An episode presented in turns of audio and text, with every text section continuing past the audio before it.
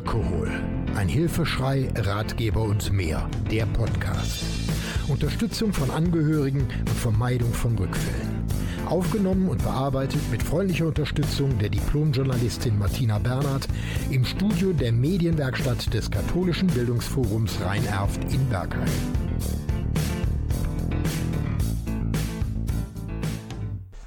Auf ein Wort.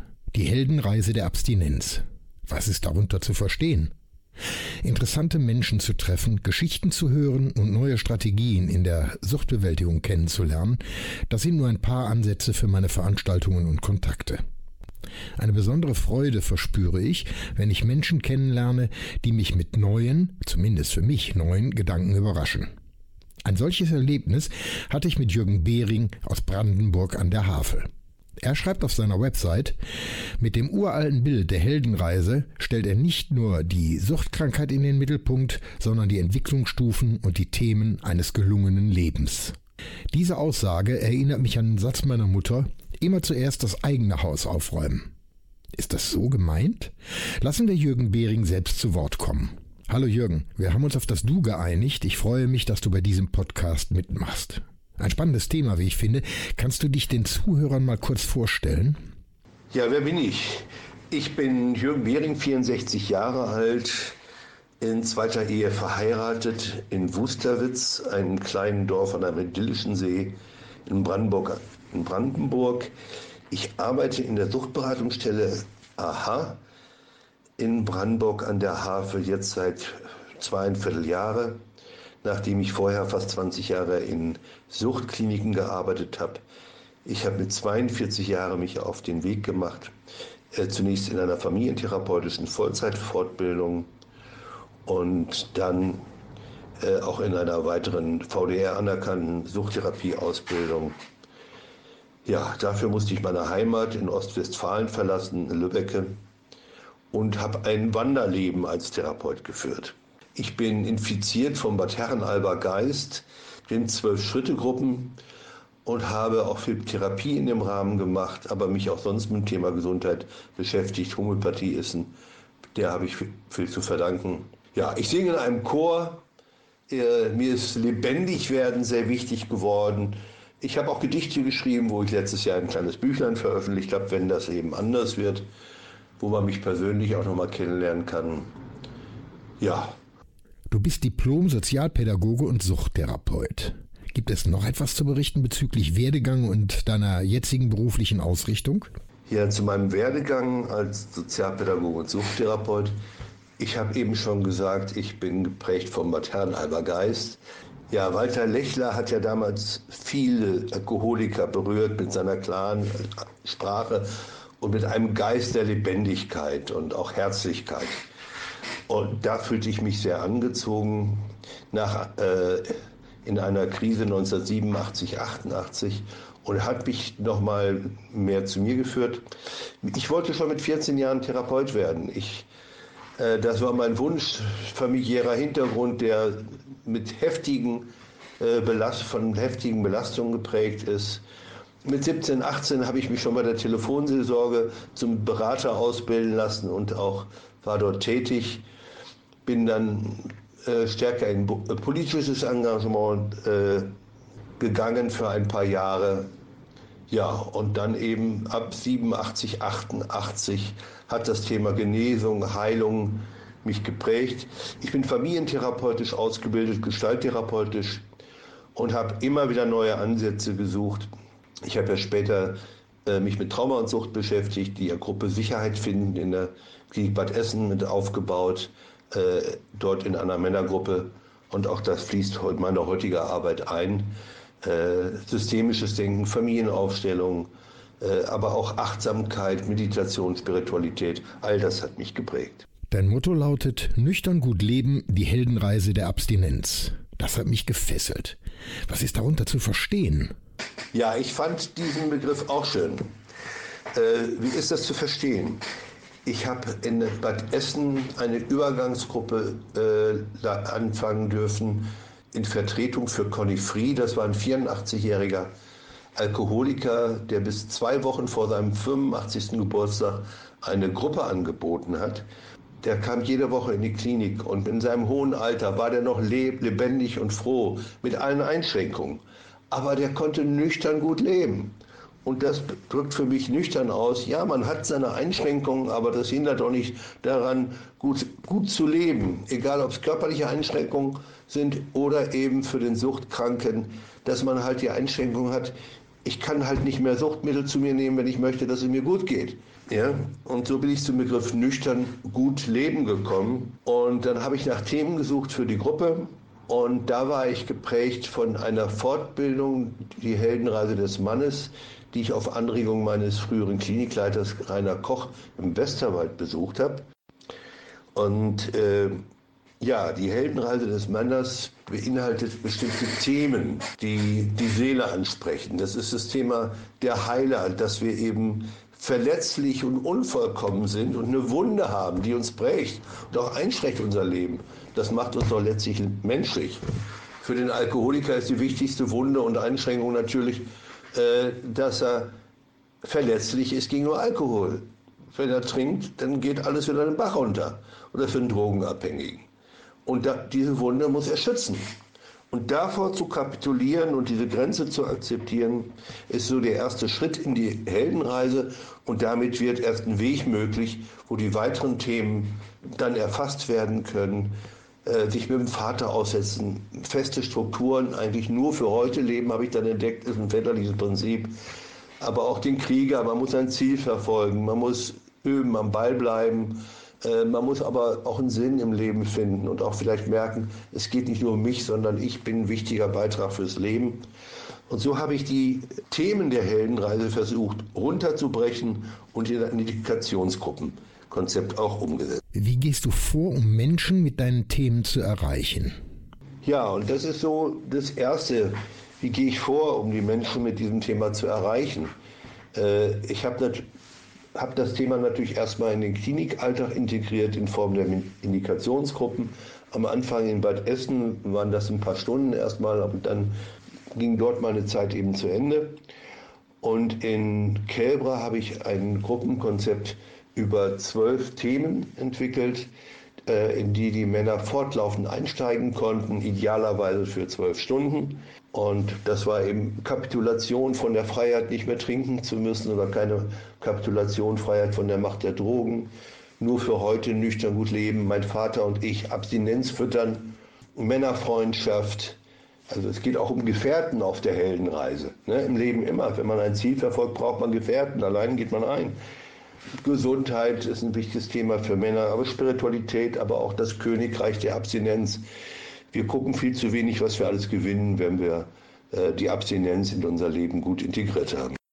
Betrifft das eigentlich nur den Suchtkranken selbst oder sprichst du auch mit Angehörigen? Die Arbeit mit Angehörigen ist ein Kernelement der Suchtberatung, Suchttherapie. Sowohl in Kliniken als in der Beratungsstelle sind Angehörige herzlich willkommen und äh, ein wichtiger Wirkfaktor, damit es gut weitergeht. Neben Selbstwert ist eben Bindung ein zentrales Thema, was uns stärkt bei der Befreiung aus der Sucht. In der Arbeit mit Angehörigen ist mir einfach klar, dass einfach Angehörige und Betroffene miteinander ins Gespräch kommen und auch darüber sprechen, was stärkt denn nun wirklich den Einzelnen. Wenn man miteinander spricht und das moderiert macht, äh, hilft das schon enorm. Ne? Und ich habe vorhin schon gesagt, natürlich, äh, ich habe da meine Haltung, die ich vermittle. Die ist aber auch einfach geprägt aus der jahrelangen Erfahrung, auch wie es unter uns Suchttherapeuten, Suchtberatern üblich ist. Das ist jetzt nicht speziell nüchtern gut leben, die Heldenreise der Abstinenz. Du hast eben von der Arbeit mit den Angehörigen gesprochen. Sind das Gespräche nur mit Angehörigen oder sind dann auch die Betroffenen selbst dabei? Ja, und natürlich äh, gibt es Beratung für Angehörige allein und auch Beratung gemeinsam. Also gut ist, wie ich eben gesagt habe, wenn man gemeinsam ins Gespräch kommt, aber natürlich haben die Angehörigen auch oft eigene Probleme und Sorgen, was die alles erdulden müssen und müssen sich für, eine, für sich auch Lösungen erarbeiten, wie sie mit der Problematik äh, der Sucht ihres Angehörigen für sich gut umgehen. Es ist nicht damit getan, dass Angehörige sich an den Problemen der Betroffenen besaufen Und es ist vor allem auch nicht damit getan, dass Angehörigen mehr als nötig leiden. Äh, die Kunst des Lebens ist gut für sich zu sorgen. Das gilt sowohl für den Suchtkranken als auch für den Angehörigen. Ein Teil deiner Arbeit beschreibst du mit den Begriffen Respekt und Würde. Kannst du das mal ein bisschen ausführlicher beschreiben? In meiner Arbeit sind mir Respekt und Würde als Begriffe selbstverständlich besonders wichtig. Äh, da habe ich einfach einen wichtigen Zusammenhang für mich auch 2015 gerade erkannt, als es für mich darum ging, bei Kränkungen äh, da für mich einzustehen und mir Dinge nicht gefallen zu lassen und für meine Würde einzutreten. Sucht ist, eine Krank ist eigentlich die Krankheit, die das Selbstwertgefühl und die Würde am meisten beschädigt, weil man durch den äh, Einsatz der Suchtmittel Dinge tut, die man nüchtern nicht tun würde und weil man die Kontrolle über sein Leben ver äh, verliert. Und das andere ist, die, so die Würde ist einfach wieder herzustellen. Es ist eigentlich einfach ein aufrechter Gang.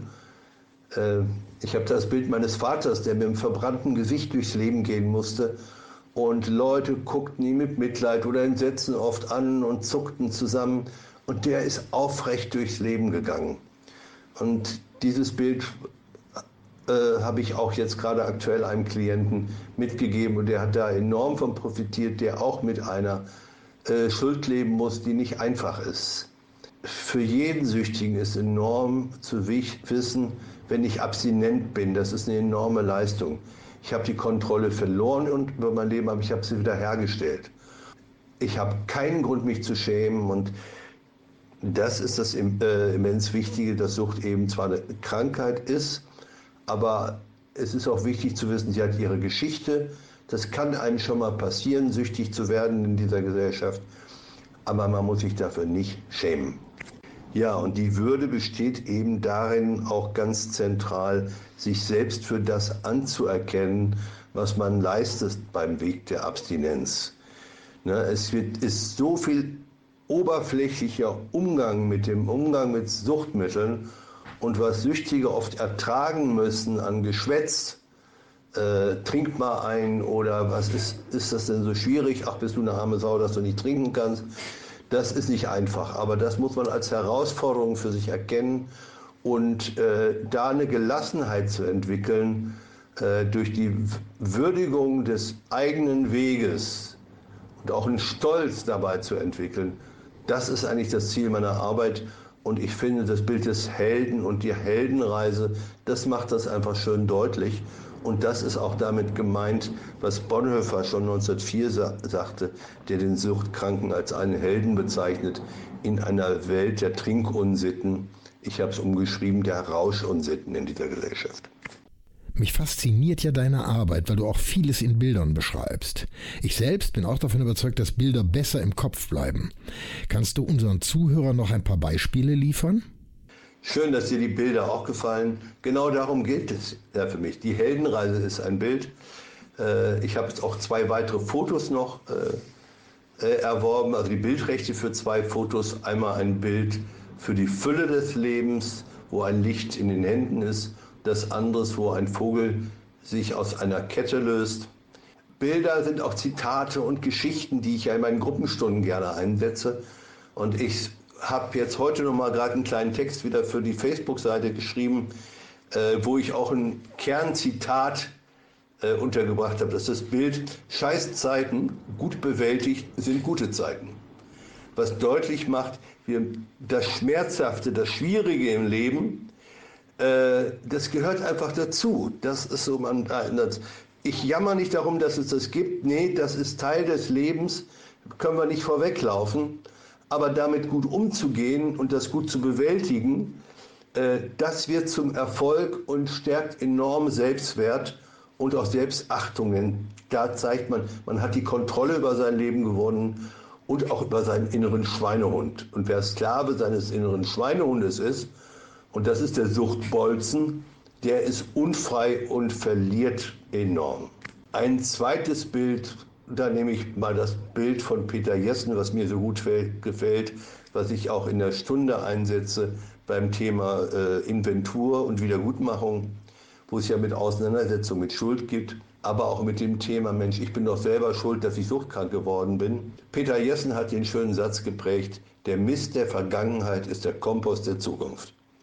Und in diesem Sinne sehe ich auch den Mist meines Lebens immer wieder als guten Kompost, was zu gestalten, was darauf wachsen zu lassen. Und das ist eben auch gutes Leben und auch Früchte für andere. Und da könnte ich noch einiges mehr erzählen, aber das soll hier an der Stelle reichen. Ja, zum Abschluss vielleicht noch eine Doppelfrage mit der Bitte um eine kurze Antwort. Was rätst du Suchtkranken und was den Angehörigen, wenn sie das erste Mal den Kontakt zu dir gesucht haben? Ich denke an einen Klienten der Suchtberatung, dem habe ich erst mal gesagt, boah, da haben sie aber was geschafft, hier anzukommen. Und das ist mein erster Rat, sich selbst dafür zu würdigen, den Mut gefasst zu haben, in die Suchtberatung zu gehen oder auch in die Klinik zu gehen. Äh, das ist der erste Schritt. Hilfe annehmen fehlt vielen Menschen so schwer. Und das erstmal zu würdigen, ist mein erster Rat. Ja, und sonst bin ich mit Ratschlägen oft ein bisschen zurückhaltend.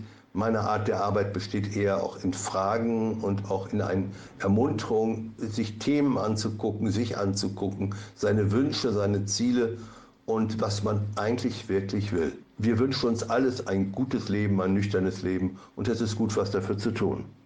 Und das rate ich vielleicht jedem Süchtigen, aber auch Angehörigen. Tun Sie etwas für sich, Sie sind es wert. Neue und bekannte Ansätze aus dem Mund eines Fachmanns. Lieber Jürgen, ich bedanke mich bei dir und ich denke, wir werden uns sicher noch einmal hören. Danke, dass du mitgemacht hast. Ja, lieber Burkhard, ich danke dir für das Interesse. Ich nenne es auch Resonanz einfach auf mein äh, Wirken im Internet. Letztlich möchte ich mit meinen Ideen, mit meinen Einsichten Menschen inspirieren, äh, gut mit ihrem Leben umzugehen. Und ich freue mich immer, wenn es auf Interesse stößt. Herzlichen Dank für die Wertschätzung. Und falls noch jemand Interesse hat von den Zuhörern, gerne komme ich auch fünf zum Vortrag oder mal ein Seminar. Das wäre noch mal ein Traum in der Rente, dass dieses Ideenkonzept sich noch weiterentwickelt. Herzlichen Dank, bis zum nächsten Mal. Du kannst alles das und viel mehr aber auch nachlesen. Schau mal auf meine Webseite unter www.burkhard-tom.de. Diesen und weitere Podcasts gibt's auch rund um die Uhr in der Mediathek von NRVision. Wir hören und sehen uns auf www.nrvision.de.